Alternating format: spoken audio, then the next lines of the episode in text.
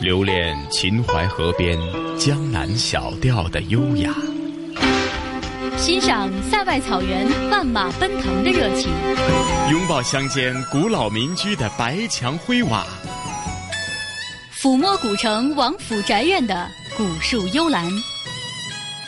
在行走间感受华夏大地的博大精深，在聆听时体会中华文明的深邃悠远。这里是华夏之声台和香港电台普通话台联合制作播出的《魅力中国》。收音机旁以及国际互联网上的所有的海内外的听众朋友们，大家好！欢迎大家又准时收听由香港电台普通话台和中央人民广播电台华夏之声、香港之声联合为大家制作的《魅力中国》。我是普通话台的晨曦。大家好，我是华夏之声台的主持人猪猪。西哥你好，猪猪你好。是上星期我们节目最后也预告了这一星期的《魅力中国》呢，我们延续的是啊两汉风云的呃，可以说是后汉时期，也就是东汉时期的主题内容，是吗？没错啦，今天呢，我们的《魅力中国》呢，就将为大家带来的是兴衰东汉的内容。那我们知道，东汉呢是中国历史上的大一统王朝，它和西汉呢合称为是汉朝。那为了区别西汉。呃，这个前汉哈，所以呢又叫做后汉。东汉的首都呢就在河南的洛阳。呃，是被称为东京，因此呢，又以东京作为这个东汉的代称。呃，东汉这个朝代呢，一共有十四位的皇帝。公元二十五年的时候呢，刘秀称帝，仍然沿用了汉的国号，定都洛阳。汉明帝和汉章帝在在位期间呢，东汉进入到一个全盛的时期。这个时候呢，史上也称为是明章之治。嗯，是啊，猪猪，我相信提到后汉，也就是东汉呢，我相信呢，呃，学过历史或者比较喜欢看一些呃历史典故，或者是一些呃文艺作品啊，包括电视剧集或者电影呢，自然提到东汉呢，可能大部分的集中的焦点呢是在三国时期。好，那刘关张的呃这个桃园结义的事情，或许呢就基本上就呃在人们的心目当中是代表了这个东汉的一个大部分的内容。那其实呢，整个东汉呢，它经历的朝代也是蛮多的哈。刚刚也提到十几个皇帝，其实呢，呃，我们关注的焦点不应该仅仅是集中在是，呃，几乎是就快结束的这个三国时期，是吗？那究竟东汉还有哪些值得我们去寻味的内容呢？接下来就让我们一起走进今天的节目《兴衰东汉》。它是中国历史山峦中一座承前启后的奇峰，它集萃八方百族文化，对后世影响深远。作为华夏民族生命一部分的语言文字，从此被永远烙上了它的印记。风云两汉，今天播出第三集《兴衰东汉》。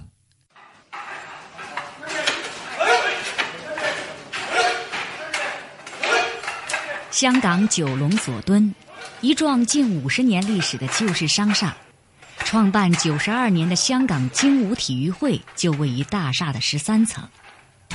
会馆的中心位置正中悬挂着创办者霍元甲大侠的照片，两边的两块牌匾分别是孙文和蔡廷锴的题字：“尚武精神，技术救国。”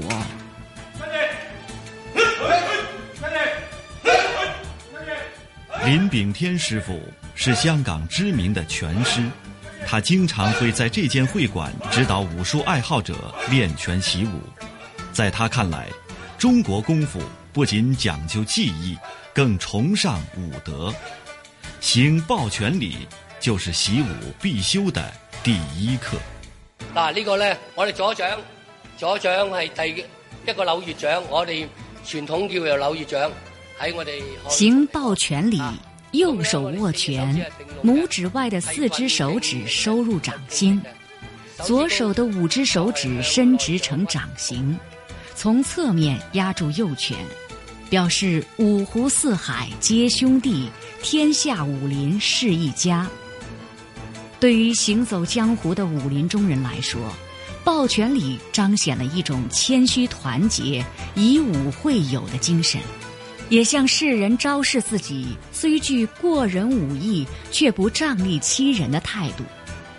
这种态度被称之为绿林精神，而具备这种精神的人，也往往被称为绿林好汉。那么，什么是绿林呢？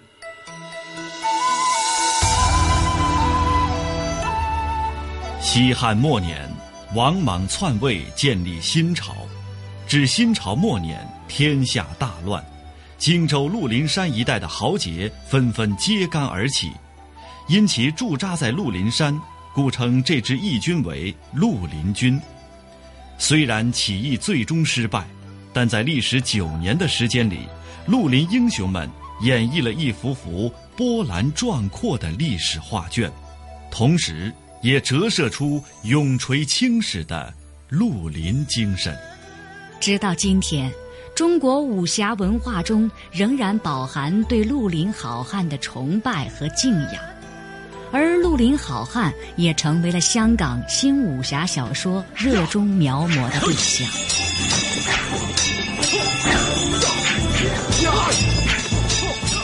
新武侠文学发轫于二十世纪五十年代初的香港，它以虚构的武侠故事为主体内容，以金庸、梁羽生为代表，影响力遍及中国乃至东南亚，并且催生了武侠题材影视剧的创作。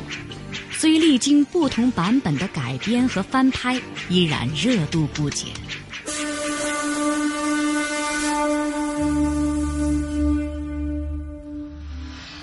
中国历史上的大汉王朝被史学家分为西汉和东汉两个时期，中间的分水岭正是王莽乱政篡权。有关这段历史，在民间一直流传着这样一种说法：说王莽就是那条被汉高祖刘邦在芒砀山起义时所斩杀的白蛇，他的篡权其实是对刘氏政权的报复。虽然这只是牵强附会的民间传说，不过这条蛇所造成的破坏却是巨大的。就单从对西域地区的影响来说，他的乱政直接中断了自张骞以来通商百年的丝绸之路，使西域地区脱离了中央王朝的统治，陷入了混乱。东汉刘氏皇族的子孙们为了光复汉室。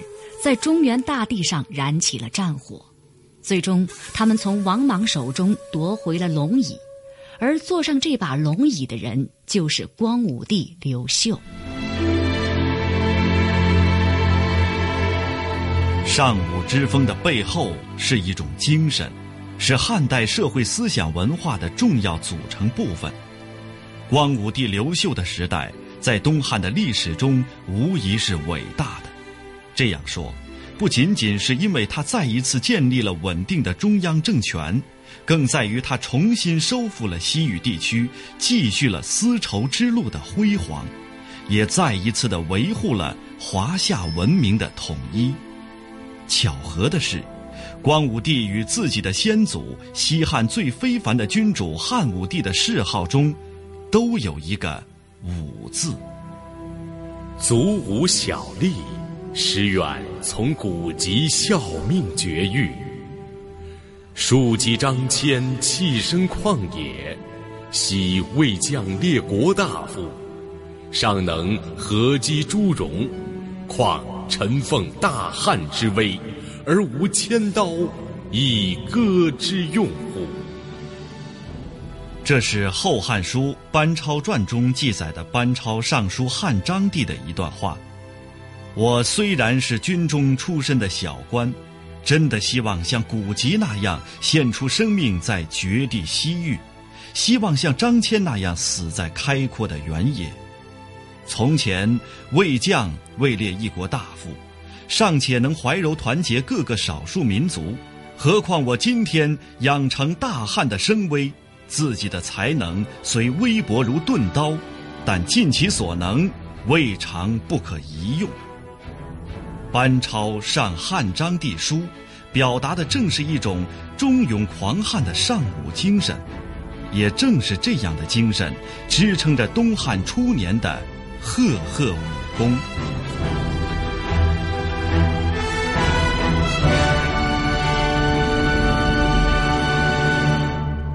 然而，就是这样一位决胜千里之外的将军，却曾经只是一介书生。一千多年后，同为一届书生的胡汉堂同学，正在北京清华大学中国语言文学系攻读硕士学位。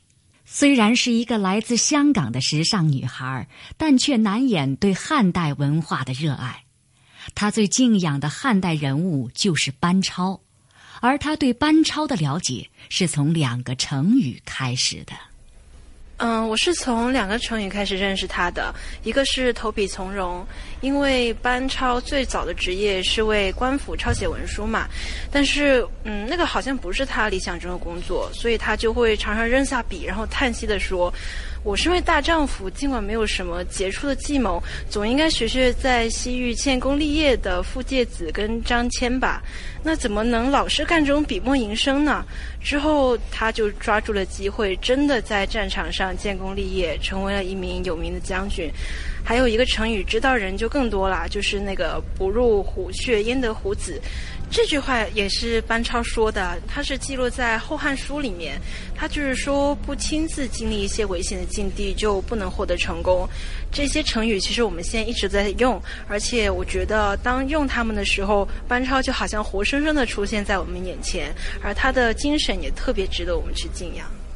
班超留给我们的不仅仅是两个生动的成语。他对于稳固东汉帝国的版图，促进当时中国与西亚地区的政治、经济与文化的交流贡献卓越。北京师范大学文学院教授李山，班超这个人最有一次最出名的一次，就是带着很少的几个几十个人，到这个今天的应该在新疆的靠东部这个政权，当时匈奴也去拉拢他，所以他当机立断把匈奴的这些人杀死以后，对稳定这部分。是起了很大作用的，稳定汉帝国在这儿的影响是起了很大作用。班超是幸运的，他在东汉最好的时期实现了自己万里封侯的抱负。然而，随着另外一群人的封侯，东汉的形势急转直下。他，是中国历史山峦中。一座承前启后的奇峰，它击碎八方百族文化，对后世影响深远。作为华夏民族生命一部分的语言文字，从此被永远烙上了它的印记。风云两汉。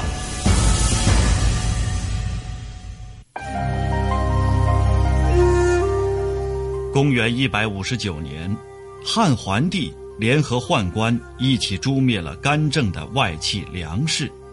汉桓帝将与他同谋的十三个宦官封侯，宦官开始成为东汉政权的主导力量。而宦官的腐败引起了士大夫的不满，他们与宦官发生党争事件。事件因宦官以党人罪名禁锢士人而得名“党锢之祸”。党锢之祸前后共发生两次，宦官将士大夫一党几乎诛杀殆尽。在党锢之祸的沉重打击下，士人内心矛盾开始激化，心态发生了急剧转变，从群起激昂的斗争转变为万马齐喑的消沉。香港科技大学人文学部吕宗立教授如此评价党锢之祸对东汉文人精神情怀的影响：东汉这个知识分子群体和这个统治者就是集团之间产生一个很大的裂痕，这就是党锢之祸。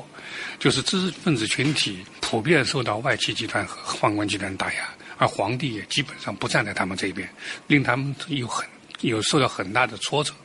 所以在这种情况下面，他们一个是对政治权威失去信任，再一个就是对儒家的那些传统的观念，他们产生怀疑。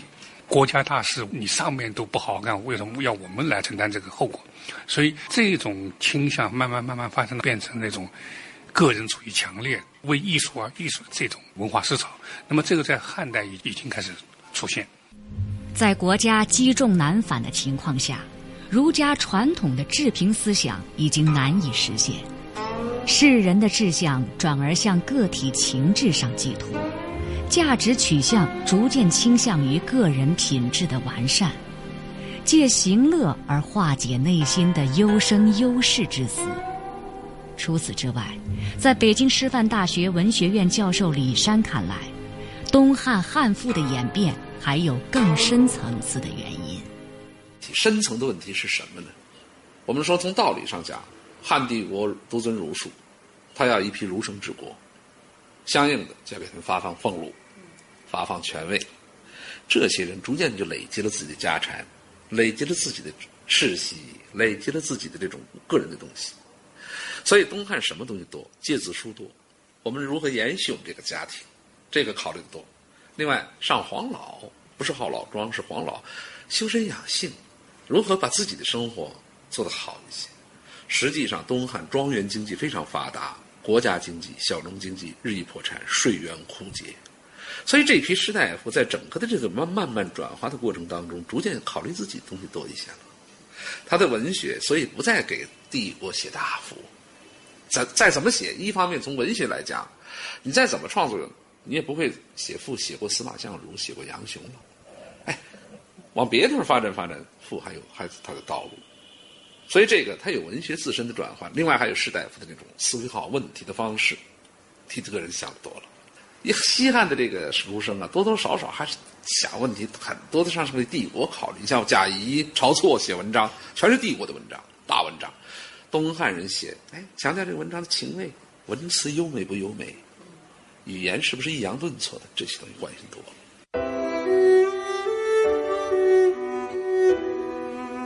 汉赋曾经以浩然之气，热情的讴歌西汉的雄起。而时过境迁，他仍以诗化的语言讲述着东汉的沧桑。西汉后期到东汉中叶，社会状况发生了极大的变化，汉赋从思想内容到体制风格都开始转变。此时，歌颂国士声威、美化皇帝文治武功的题材开始萎缩，大赋逐渐减少。抒情咏物的小赋逐渐兴起，在数量上不可与西汉相提并论，但具有独特的价值，突破了彼此沿袭的赋颂的传统，成为六朝抒情赋的先声。吕宗立教授对于汉赋由西汉大赋到抒情小赋的转变做了这样的解读。那么汉赋这个大赋呢，到。西汉后期到东汉就不流行了，就慢慢的流行一些比较小的、简短的，以个人抒情或者表达个人观念的小赋，比方包括有这个寄行赋，就是比方我到哪里去旅行，那我就等于是个旅游文学，我记录了我沿途所见，当中间掺杂了自己的一些感受、一些认识。那么还有一些对社会批评的一些怀才不遇的。或者说是这个人生苦短，这个及时行乐的这种观念，这个在西汉大赋里面比较少见。那么这个转变，就西汉后期到东汉，基本上我们看到这个赋上面有很大的变化。我想这个历史原因可能是这个汉代从西汉这样的一个非常壮观的一个帝国，到后来慢慢慢慢的衰落，版图受到压缩，财力慢慢困竭，政治上面这个斗争。什么宦官呐、外戚啊不断，那么这样的话呢，就是中央政府的控制力就弱了，大家对宫廷的信任、对皇室的信任也就减弱了。那么对于个人的命运前途产生不安定，这些都影响到这些文人的创作的意愿。那么慢慢慢慢，个人的关注增加以后，文学描写的对象就不再是为皇帝、为宫廷来发声，而是更多的是阐发个人的心声。不仅仅是赋的变化，时代的巨变对文化艺术各个领域都产生了深远的影响。古诗十九首是乐府古诗文人化的显著标志，他深刻的再现了文人在汉末社会思想大转变时期追求的幻灭与沉沦，心灵的觉醒与痛苦。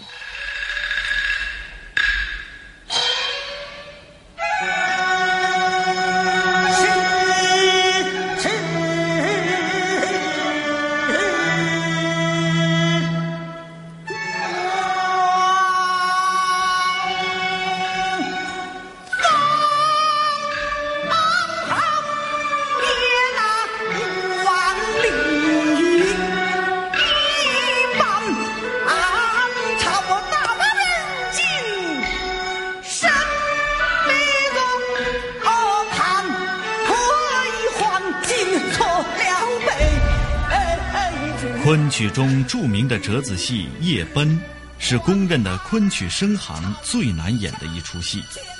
这个《水浒》中林冲被逼上梁山的故事，是一个英雄凄凉而又孤独的内心独白，唱词动人心魄。时指望封侯爷那万里班超，到如今生逼做叛国黄金，做了背主皇朝。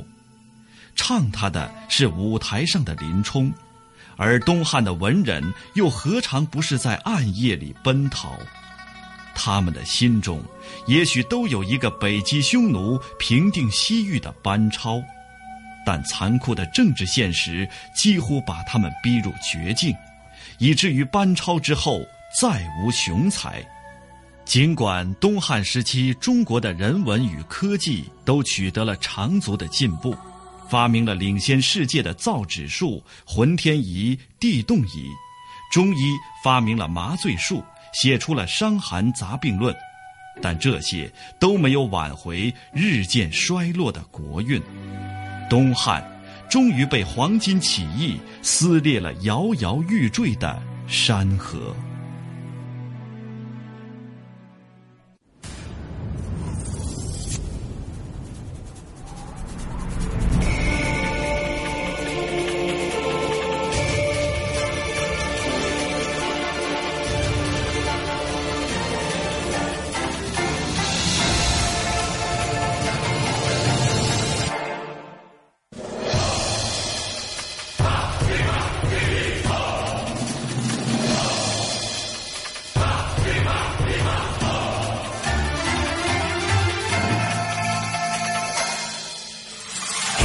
剑大江山，雄心万里赴狼烟。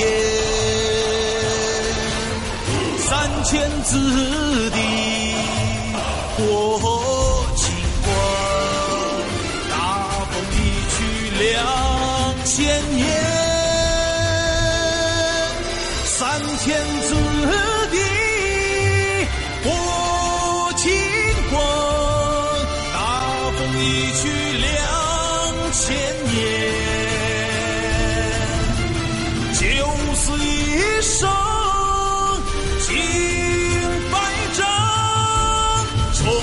终将汉瓦换新装。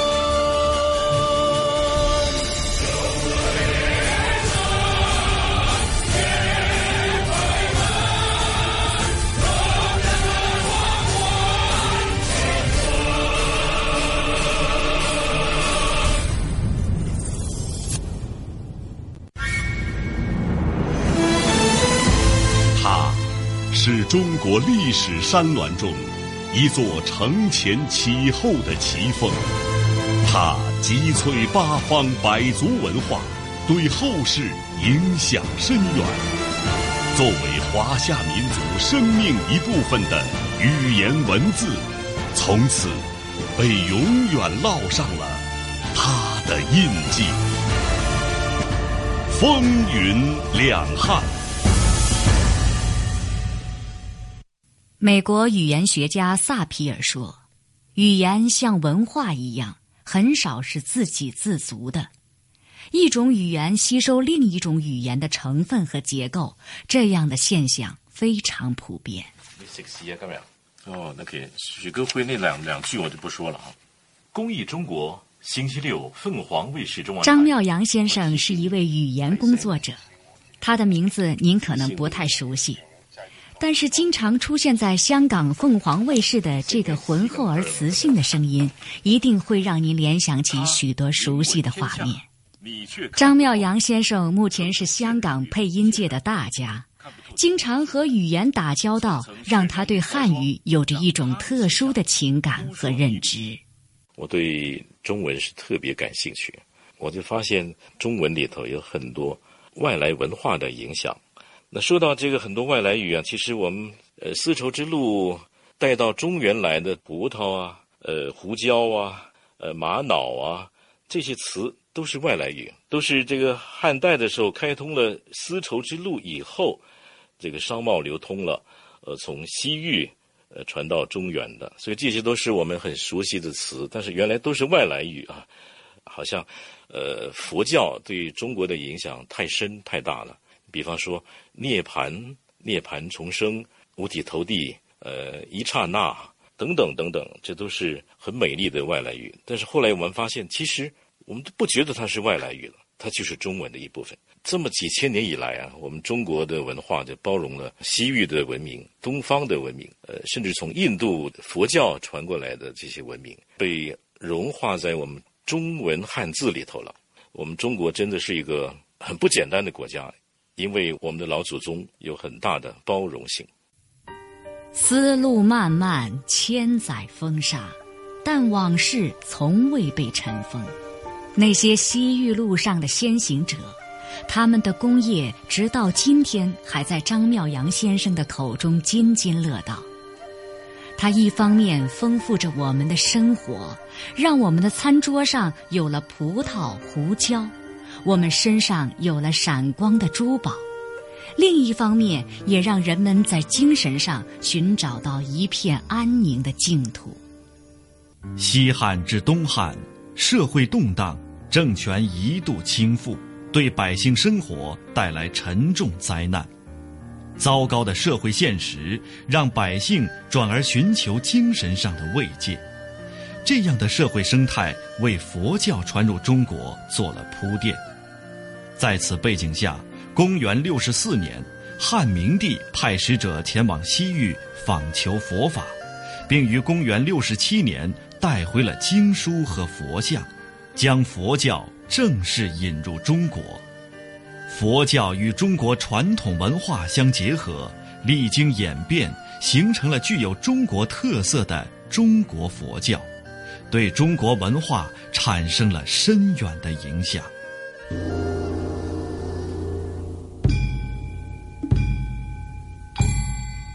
河南洛阳，历史上显赫一时的东汉都城。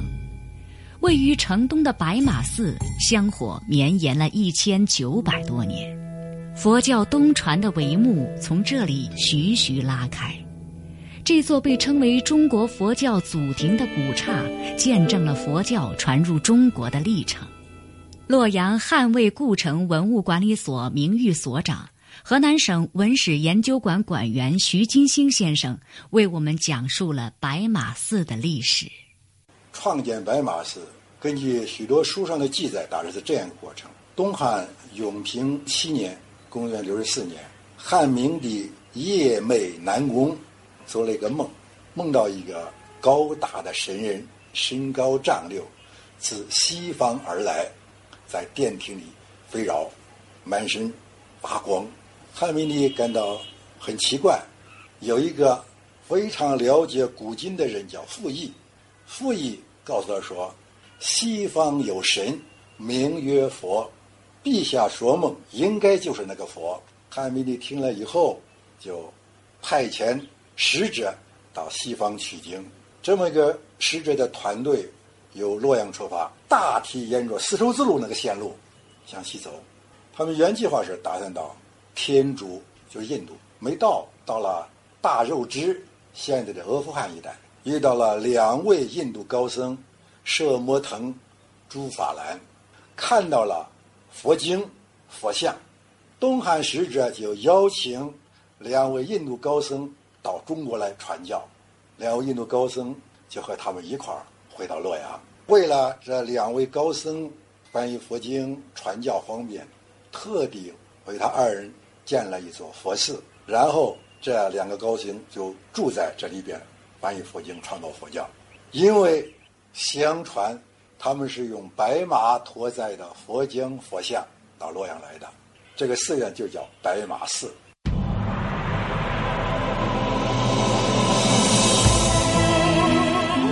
白马驮经的故事带有浓厚的传说色彩，更多的史料证明，佛教传入中国并不始于汉明帝，但很多历史学家认为，佛教作为一门宗教得到官方的认可，在中国初步建立基础和规模，可以说是始于汉明帝的年代。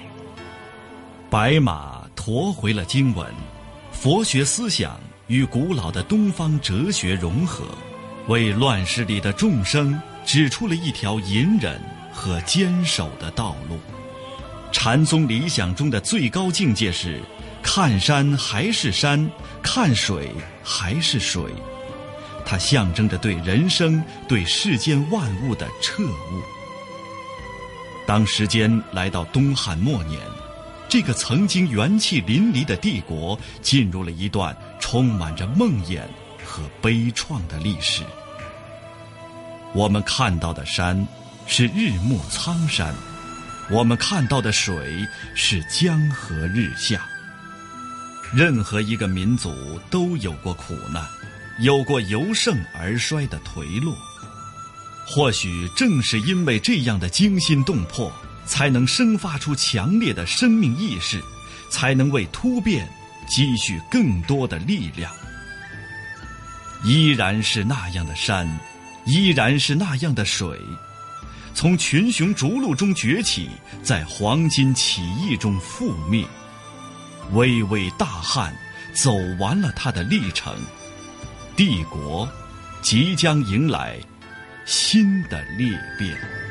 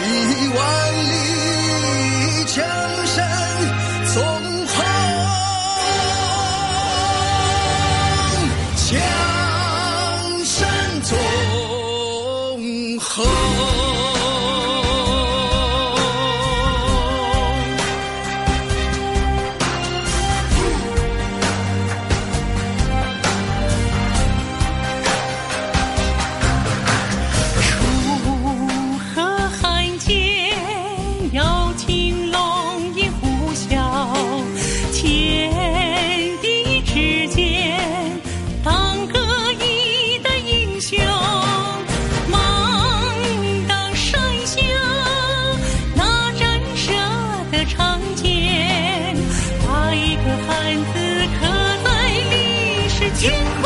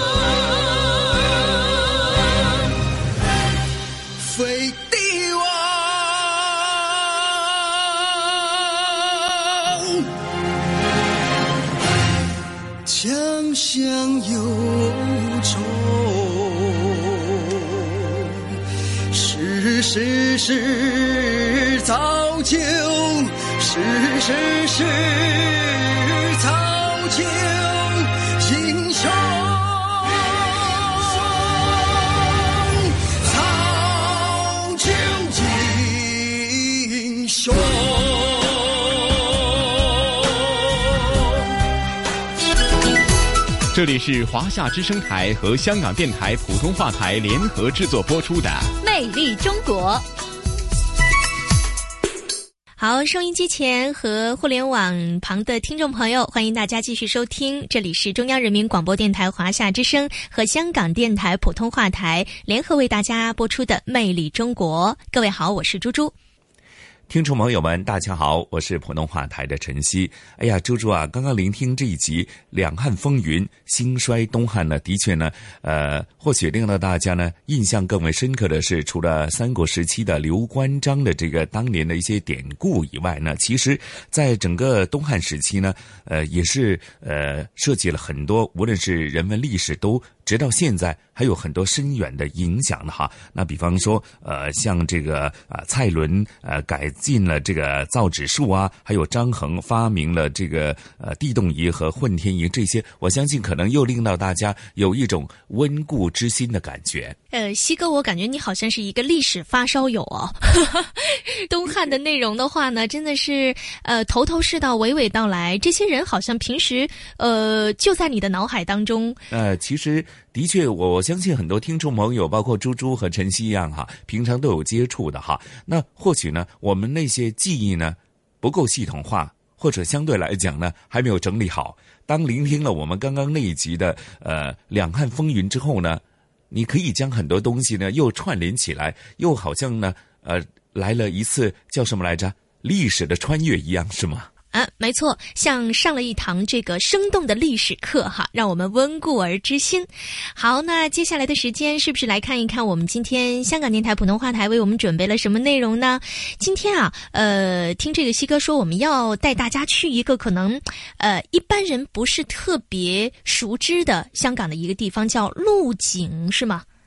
是，其实鹿井呢是位于我们呃新界东北区的东北部的一个地方。由于啊它比较临近了这个边境的禁区，那其实面向已经是沙头角和深圳市的盐田区了。所以呢，由于它的位置比较偏远了，可能很多大型的发展呃至今呢还没有全面的铺开。又或者相对来讲呢，呃另一个角度来讲，它依然保留很多呃。大自然的原生态，比方说有红树林啊，呃，观赏这个候鸟啊，甚至呢，可能还有很多大量的浅滩。呃，那路景的确是一个呃，包含了很多大自然的原生态的美景。不过啊，接着下来节目时间呢，朱朱和晨曦呢，就聆听同事雨波和嘉宾主持，来自中国旅游出版社的副总编辑一哥陈一年和大家做一个。声音导航，那去到这个呃比较是偏远的呃接近禁区的路景，呃去逛一逛走一走，甚至也可以到南充古村也去逛一逛。好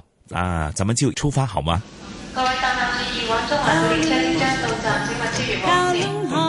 传统现代相映成辉。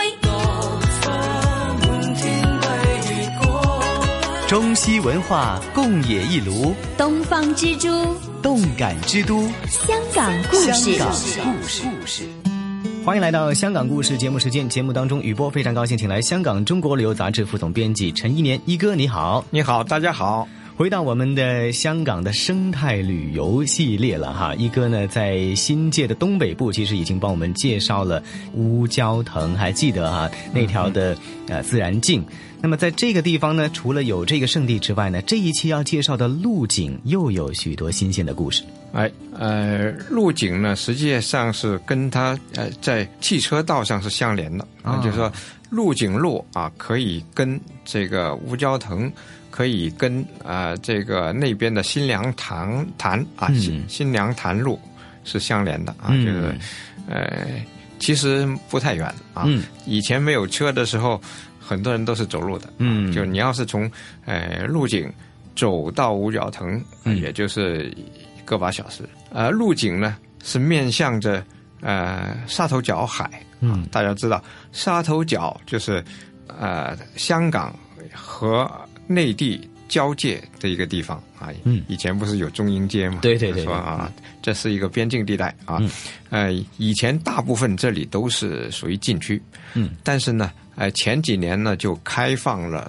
很多的地方就变成了不是禁区了啊，哦、但是呢，呃，实际上路景还是个啊、呃、边沿地带啊，就是说你要你要是要到呃海中去，就等于是越境了。嗯哦，呃，因为那里呃这个海域呢本身是受管制的啊，哎，你要在陆地没问题啊，嗯、陆陆地是不用边境证你也可以走啊，哦，呃，开车也行啊，开车呢，呃，是一般是从粉岭。开过去啊，还挺近的啊，不用半小时就到了啊。嗯、不过那边的路呢有点窄啊，啊有些路呢，像陆景路本身有一些路段呢，就是，哎、呃，单线双程，嗯啊，就是说，哎，你你要是看到对头车来了，你还得避一避啊。嗯嗯嗯，啊，因为这个道儿就只能过一辆车啊。对对对对，哎、嗯，许多郊区啊、边境的地方都会使用这种的道路设置啊。嗯、不过正是因为这样的一种模式，也许就是令到路景呢没有这么多的，就是车辆啊或者人呐、啊。嗯呃，聚居，那所以它变成一个呢，保育自然生态方面是不错的。哎，这里的居民不多，嗯、啊，而且都是一些老村庄，一些古村啊，就几百年的村庄。嗯、呃，这些村庄呢，又因为后来这个呃，有不少的人就。呃，迁到城里去了啊、哦，尤其年轻人不愿在这待，啊、因为这里的经济不太发展啊。另外呢，呃，有一些人呢，因为原居民呢、啊，呃，当时是还是很很容易呃移民到欧洲去，嗯，就是呃，所以呢，呃，有很多人就变成了。呃，入籍外国了啊、呃。当然，这个老家是在这儿啊。嗯、有时有一些呃活动啊，一些民俗活动，他们会回来啊。嗯。呃，这样的一种状况，呃，也就是说有人住，但人不多。以前经营的主要是农业啊，啊，而现在呢，这些农业都已经啊逐渐的呃式微了啊。嗯。哎、呃，但是还有一些鱼塘啊，还有一些菜地啊。哦。哎、呃，你到这儿来看呢。你看到主要是两大片啊，一片呢就是陆景湿地啊，嗯、呃，因为呃这里就是靠着一个咸淡水之交的一片湿地，嗯、这个湿地呢还是呃整个香港最大的一片啊咸淡水湿地，嗯，哎，呃，这个呃还是挺有名气的啊，呃，据说是呃类似这样的是排到第四的呃一个一个呃。保育地点啊，就全香港的排到第四位的保育地点。嗯，而它的沼泽呢，又是咸淡水中最大的一片。啊、嗯，那这里呢，我以前经常去的，哎、呃，特别是在冬季啊。好，因为冬季呢，呃，有呃有更多的鸟类，这里本身已经有很多的鸟类啊、呃，在这个呃沙头角海中啊，哎、呃、有几个小岛，有一个小岛叫做。鸭洲啊，就乌鸦的鸦，你一想到那里是有很多的鸟啊，但是、呃、好看的不是乌鸦啊，而是白鹭。哦，那个岛上啊，你看到很多的白鹭林啊，这个又是啊整个香港最大的一片白鹭林。嗯，哎，用长镜头啊就可以拍到这些小岛上的鸟。嗯，不远了。嗯，哎。而且都是浅很浅的，一到退潮的时候，这些鸟呢就飞到浅滩上，它能够落脚的地方，嗯，在这呃找吃的啊，啊。捕鱼啊、小虫啊这样、嗯、啊，呃，所以呢，我们就抓紧这个机会，在退潮的时候拍鸟，嗯、它会接近到岸边啊，嗯，甚至到你的面前，直到这个三月后啊，啊。它逐渐才北迁，嗯、但是呢。也有还有几百只的白鹭是以这为家的，是，哎，等于说是亚洲的原住民哦，鸟类的原住民，对对所以一年四季都有，只不过是，哎，到了冬天会有更多，并且会有一些更稀有的品种啊到来。这个地方如果说我们知道香港湿地公园也是观赏鸟类的一个好、嗯、很好的地方啊，嗯、那么这个地方其实跟湿地公园那边的呃最大的分别异同又在哪里？呃。实际上啊，陆景这里看到的鸟啊，在某一些呃方面呢、啊，就譬如你看到密集的白鹭，嗯，这边还比那边还厉害啊。啊，呃，米布那边呢，呃，密度其实没有这边大的。哦啊，但是呢，呃，那里因为保护的好，你也不是那么容易进去，要申请哎。啊 OK，一部你还是得申请了才能去看，嗯。或者是每年的这个观鸟节、嗯。啊，在冬天啊，它可以在有限度的开放啊，嗯，哎、这样就啊还是有机会。嗯。但是平时啊，你想方便的话，还是在这个呃路径。嗯，其实既方便哈，又能够感受到跟大自然非常接近的那种感觉，在路景这边哈。那么除了有观鸟的这种生态的特点之外呢，我们这一次还要提到一个地方，叫做南充田园。哎，南充田园其实挨着路景嗯啊，就跟这个路景比起来啊，南充也有湿地，但是它的湿地呢是原来的鱼塘啊，有很多是原来的鱼塘。嗯啊，另外呢还有一条南充河啊，从山上流下来的南充河，嗯，在这呢又形成了一种淡水湿地哦啊。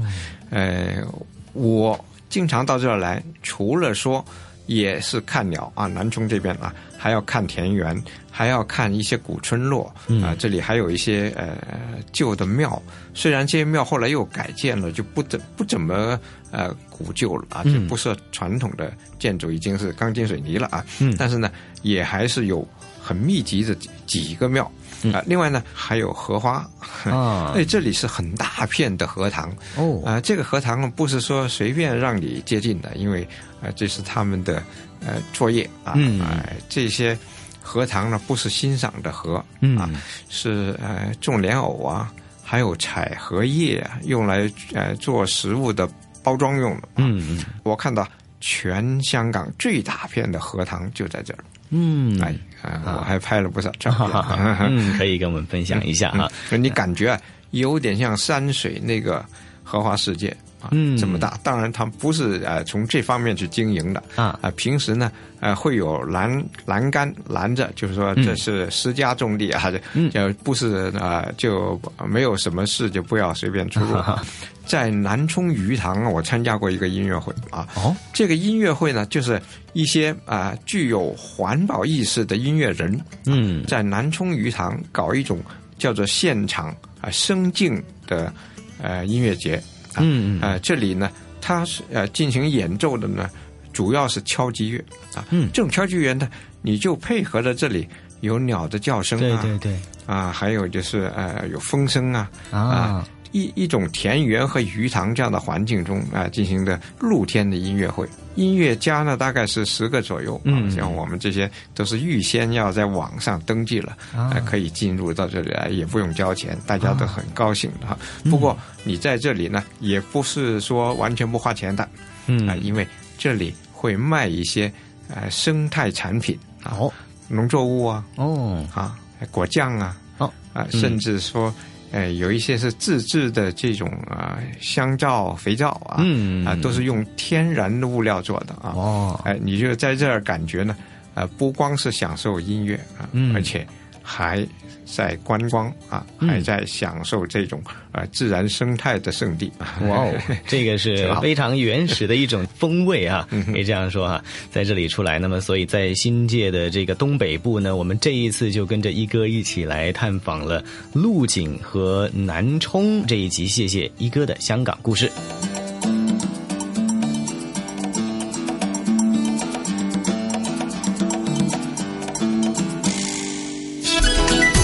这里是华夏之声台和香港电台普通话台联合制作播出的《魅力中国》。